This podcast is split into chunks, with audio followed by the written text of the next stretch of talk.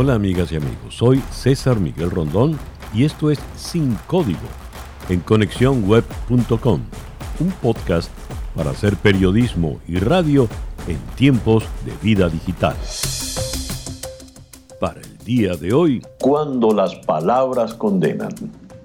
Las imágenes de las tropas de la Guardia Nacional del Ejército durmiendo en suelos de mármol, abrazando sus armas en el Capitolio, los nuevos magnetómetros colocados alrededor de la sala de la Cámara y los restos de ventanas rotas son la más clara evidencia de cómo en solo días todo puede cambiar cuando la retórica política desde el más alto nivel enciende a sus partidarios para que se vuelvan contra sus oponentes y contra la propia democracia. Comenzó el 2021 y en un lapso de apenas tres semanas habremos contado una insurrección el 6 de enero, el día en que se reunió el Congreso para la ceremonia rutinaria de contar los votos electorales, seguida de un juicio político el 13 de enero y una toma de posesión el próximo miércoles 20. En medio de todo, como testigos y protagonistas, los miembros del Congreso de los Estados Unidos y la contrafigura, el presidente dos veces acusado, impeached. La Cámara de Representantes aprobó este 13 de enero un artículo de acusación contra el presidente Trump por incitación a la insurrección, con 10 republicanos uniéndose a todos los demócratas en una votación 232 a favor, 197 en contra. On this vote, the ayes are 232, the nays are 197.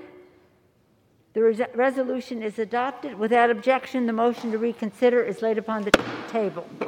El artículo ahora se dirige al Senado, que no se espera que se vuelva a reunir hasta la próxima semana. Hubo palabras emocionadas, encendidas, irritadas, luminosas. La presidenta de la Cámara, la señora Nancy Pelosi de California, dijo: el presidente debe ser acusado y creo que el presidente debe ser condenado por el Senado. Un remedio constitucional que garantizará que la República esté a salvo de este hombre que está tan resueltamente decidido a derribar las cosas que apreciamos y nos mantienen unidos. No me complace decir esto, me rompe el corazón. También de California, Maxine Waters dijo, es capaz de iniciar una guerra civil, en alusión al presidente. Chip Roy, representante republicano de Texas, dijo que la conducta del presidente era impugnable, pero advirtió a los demócratas que su acusación nos enviaría por el peligroso camino de limpiar el discurso político en la plaza pública. Cita textual. El demócrata Adam B. Shum, representante de California, dijo, Estados Unidos ha pasado por una guerra civil, guerras mundiales, una gran depresión, pandemias, macartismo y ahora una insurrección trumpista y nacionalista blanca. Sin embargo, nuestra democracia perdura y perdura porque en cada coyuntura, cada momento crucial, cuando el mal amenaza con apoderarse del bien, los estadounidenses patriotas dan un paso al frente para decir basta y este es uno de esos momentos. El representante republicano Dan Newhouse por el estado de Washington dijo, el presidente juró defender la Constitución contra todos los enemigos nacionales y extranjeros. La semana pasada hubo una amenaza doméstica en la puerta del Capitolio y no hizo nada para detenerla. Por eso, con el corazón apesadumbrado y la resolución clara, votaré a favor de estos artículos de juicio político. Ilhan Omar, representante demócrata por Minnesota. Durante años se nos ha pedido que hagamos la vista gorda ante la criminalidad, la corrupción y el desprecio flagrante del Estado de Derecho por parte del presidente tirano que tenemos en la Casa Blanca. Nosotros como nación ya no podemos apartar la mirada. Tom McClintock, representante republicano de California, dijo, pues si acusáramos a todos los políticos que dieron un discurso enérgico ante una multitud de partidarios, este Capitolio estaría desierto. Eso es lo que hizo el presidente, eso es todo lo que hizo. Le dijo específicamente a la multitud que protestara de manera pacífica y patriótica. Y la gran mayoría de ellos lo hizo, pero cada movimiento tiene una franja lunática. Por su parte, el representante demócrata Joaquín Castro de Texas, refiriéndose a la posibilidad de que la turba les hubiese alcanzado en la Cámara, dijo, déjenme hacerles una pregunta. ¿Qué creen que habrían hecho si hubieran entrado? ¿Qué creen que habrían hecho? ¿Y quién crees que los envió aquí? Jaime Herrera Butler, quien representa al Estado de Washington y apoya el juicio político, dijo, no tengo miedo de perder mi trabajo, pero tengo miedo de que mi país fracase. Hakeem Jeffries, representante demócrata de Nueva York, dijo, Donald Trump Donald Trump es una ofensa impecable que vive y respira. Es lo que es. Las palabras en un debate que se llevó bajo las normas del Congreso, respetadas por todos, configuran el verbo vivo de una democracia. Las palabras sentencian. Esta vez lo hacen a un hombre que será recordado justamente por el uso irresponsable de sus palabras. Después de la dura jornada de ayer y el impeachment, ¿cómo está la ciudad de Washington? ¿Cómo queda en esa ciudad el ya saliente Donald Trump? Vamos hasta Washington para abordar este tema con el periodista y politólogo José de Bastos. José, gracias por estos minutos en el programa de hoy. Gracias a ustedes, como siempre. José, a ver, hasta no hace nada Donald Trump era todopoderoso. consideraba él que iba a pasar a la historia por, según sus palabras, haber hecho el mejor gobierno en la historia de Estados Unidos en un solo un término. Pero va a pasar a la historia por ser el único presidente en la historia de Estados Unidos con dos impeachments encima. ¿Qué le queda ahora a Donald Trump? ¿Cómo será su futuro político? ¿Cómo sale de esa Casa Blanca? Sí, sin duda los eventos de la semana pasada afectaron mucho lo que podía ser su futuro, ¿no? Incluso con todas las teorías conspirativas y las mentiras realmente que él había estado diciendo sobre la elección presidencial, creo que hasta la semana pasada eh, tenía gran posibilidad de, seguir liderando al, Partido Republicano o de tener una influencia muy importante. Creo que ahora sin duda eso está, eso está en duda, eh, sigue manteniendo alta popularidad, pero ya se ven eh, muchas, muchas divisiones dentro del partido, muchos líderes, dirigentes importantes del Partido Republicano que se atreven a ir abiertamente en contra de él, ¿no? A, responsabilizarlo por los hechos de la semana pasada. Y ayer, bueno, vimos un video de Donald Trump donde a pesar de que, eh, digamos, no, no, no pide perdón ni de ninguna manera, eh, ni, ni eh, cierra ese capítulo de las elecciones, se veía distinto, ¿no? Se ve como forzado a actuar distinto de lo que él está habituado a hacer porque obviamente ha tenido una, una semana muy oscura. Yo creo que es importante ver qué va a pasar el 21 de enero, una vez que ya no sea presidente, eh, ver si, si, si, esta racha, digamos, de mala suerte y de republicanos, eh, entre comillas, alzándose en contra de su liderazgo, eh, aumenta, si toma ritmo una vez que ya pierde incluso el título de, de presidente. Llamó la atención que ayer las palabras de los republicanos que votaron por el impeachment fueron particularmente duras, muy, muy severas en contra de Trump. Ann Applebaum, eh, citada hoy en una entrevista en el país de Madrid, dice, Trump pasará el resto de su vida frente a los tribunales atendiendo demandas y demandas. Por lo pronto, le espera el juicio político en el Senado, que será ya este Senado con mayoría eh, virtual demócrata. Políticamente, ¿qué le espera? ¿Cuáles son esos escenarios, tal como tú lo defines, para el día 21?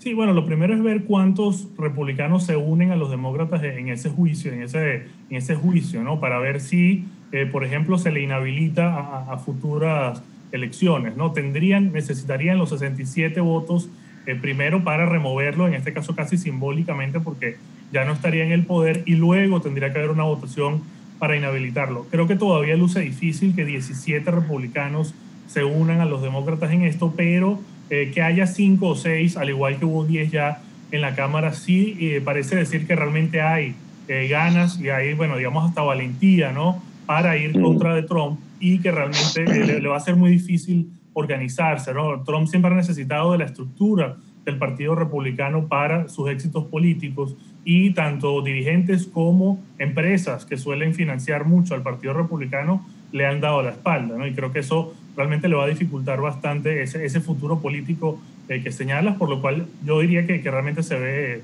eh, negativo para él. José, el señor Trump, cuando viajó a Texas, eh, le preguntaron por la enmienda 25, él dijo que eso no le, su efecto en contra era cero, y opinó pues que todas estas acciones, incluyendo el impeachment, podrían revertirse en contra de mm, el señor Biden.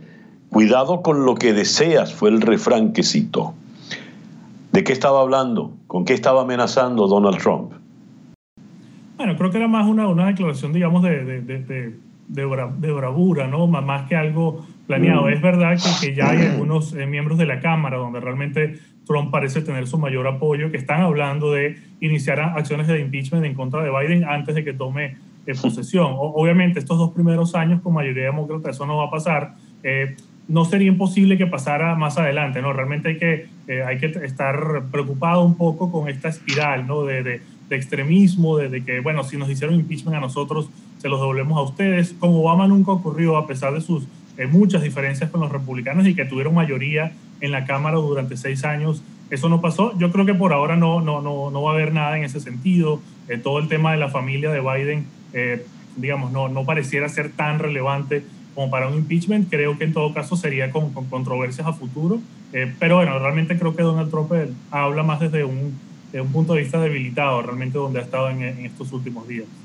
Digamos, una especie de bravuconada despechada. Sí, correcto. Aparte de que, bueno, ha perdido realmente su principal plataforma, que era, que era su cuenta de Twitter. Exactamente. Bueno, que un presidente dependa tanto de Twitter quiere decir que no, su poder no era tan fuerte como sospechábamos. Sí, bueno, su, cuenta realmente creo que era de las cosas que más hacía temer a los republicanos, ¿no? De no querían romper con él para que no le lanzara amenazas por esa vía. Ya. José, muchas gracias por estos minutos en el programa de hoy. No, muchas gracias a ustedes, como siempre. José de Bastos, desde la ciudad de Washington. A ver, ¿En qué condiciones se encuentra el Partido Republicano en este momento? Fue arropado por completo durante la presidencia y antes por la figura inmensa de Donald Trump, pero ahora a Trump lo consideran un miembro adoptivo y luego del segundo impeachment que se produjo en el día de ayer, cuando 10 eh, representantes republicanos votaron a favor del impeachment, el partido parece que eh, está un tanto fracturado. Vamos hasta la ciudad de Los Ángeles, donde en la línea telefónica tenemos al estratega del Partido Republicano, Luis Alvarado. Luis, gracias por atendernos. Sí, gracias. Sí, estás correcto. Está fracturado y está débil, porque básicamente el proceso de impeachment, que es una culminación de las últimas semanas donde Donald Trump se ha negado a cumplir su, diría yo, más que todo lo que se espera de un presidente que está saliendo y ah, honorablemente debería haber estado dándole la puerta abierta al siguiente presidente entrante y él se puso necio y empezó hacer disparates que básicamente incitaron a su base, a, hizo una llamada por teléfono a un gobernador del estado de Georgia que básicamente empezó a derramar todo el poder que tenía Donald Trump sobre el Partido Republicano. Y ahora, de todos estos eventos, en conclusión, uh, miras a republicanos que básicamente en su privacidad decían de que Donald Trump tenía problemas, pero no lo podían decir en público porque no querían perder la relación que esos mismos republicanos tenían con la base, que eran controlados por Donald Trump. Ahora empiezan a fracturarse, empiezan a tener su propia voz, empiezan a no temerle a Donald Trump y el poder que él tenía Una vez que le, Twitter, el, el mecanismo de red social, le corta la voz a Donald Trump, que era el cañón que tenía Donald Trump para controlar, entonces muchos republicanos empiezan a encontrar su voz, empiezan a darle la vuelta, a tratar de recuperar su individualidad como políticos. Y eso ha fracturado la relación que tiene el liderazgo del Partido Republicano, ya sea Kevin McCarthy en la Cámara Baja, Mitch McConnell en el Senado, o los mismos miembros del partido, ah, del Comité Republicano, a tener una capacidad de controlar el mensaje. Y por eso estamos viendo la fractura, ah, no solamente en el voto para el impeachment de los 10 republicanos, pero también escuchamos que hay gobernadores, de que hay asambleístas de estados que en verdad también ya están tratando de retirarse, viendo qué tan rápido se le está cayendo el poder, el brazo que tenía Donald Trump sobre el Partido Republicano. A ver, eh, no es tanto el número eh, que es importante, sin duda, 10 representantes republicanos contra el presidente, sino el tono de los discursos. Porque, por ejemplo, Mitch McDonald ah, marca distancia, pero ya eh, se cuida de no ir hacia el impeachment, dice que, en fin, pero ya no le queda opción. Pero en todo caso, marcó distancia frente al presidente Trump. Eh, y él fue solidario y leal al presidente a lo largo de toda la, presidencia. Pero me llama la atención palabras como las de Liz Cheney. Eh, nunca ha habido una traición mayor por un presidente de Estados Unidos a su cargo y a su juramento sobre la Constitución. ¿Qué nombres quedarán liderando el Partido Republicano de ahora en adelante? Un partido que ha de asumir oposición al gobierno demócrata. Hay que reconocer de que Donald Trump en los últimos meses estaba diciendo de que él se iba, aunque se miraba de que le habían robado la elección, él se iba a volver a postular como el candidato republicano en el año 2024 y eso lo hacía básicamente para quitarle el aire a cualquier republicano que quisiese tomar control del Partido Republicano y querer recibir el apoyo de todo el partido. Ahora que está tan débil Donald Trump, están muchos tratando de buscar su voz para ellos mismos ser los el miembro que pueda demostrar el control del partido, el líder, el segundo líder, porque si en verdad Donald Trump es echado al lado y en verdad es marginado, entonces están peleando entre los mismos republicanos quién va a ser el que tiene el mayor control, la mayor manera de poder apoyar a otros republicanos y poder mantener a Donald Trump marginado. Esa es la pregunta que los republicanos están haciendo. ¿Quién va a ser nuestro siguiente líder? ¿Y se contempla la posibilidad de que Donald Trump haga política por su cuenta al margen del Partido Republicano? Acordémonos que durante el proceso después de que perdió la elección, ah, gritando de que él era una víctima de fraude, levantó un armamento de dinero que se dice que es más de 250 millones de dólares que él recogió y puede utilizar no solamente para el proceso de poder correr otra vez en el 2024, pero también apoyar o castigar a aquellos republicanos que no le quieran dar eh, el control que él cree que se merece. Entonces, ese es alguna manera donde él tiene poder. La pregunta que está ahorita es con el impeachment que, que, se está procesando, si eso le quitaría el camino a ser candidato en 2024 o también le, restringe en la manera en que puede usar ese capital de dinero que ha colectado. Muy bien. Luis, muchísimas gracias pues por atendernos en la mañana de hoy. Claro, un placer. Ah, estamos todos a la expectativa y gracias por la invitación una vez más. Gracias a ti por atenderla. Luis Alvarado es estratega, analista político, él es miembro del Partido Republicano. Eh, nos habló desde la ciudad de Los Ángeles. Y bien, así hemos llegado al final de nuestro episodio por el día de hoy. Esto es Sin Código en conexiónweb.com, un podcast para hacer periodismo y radio en tiempos de vida digital.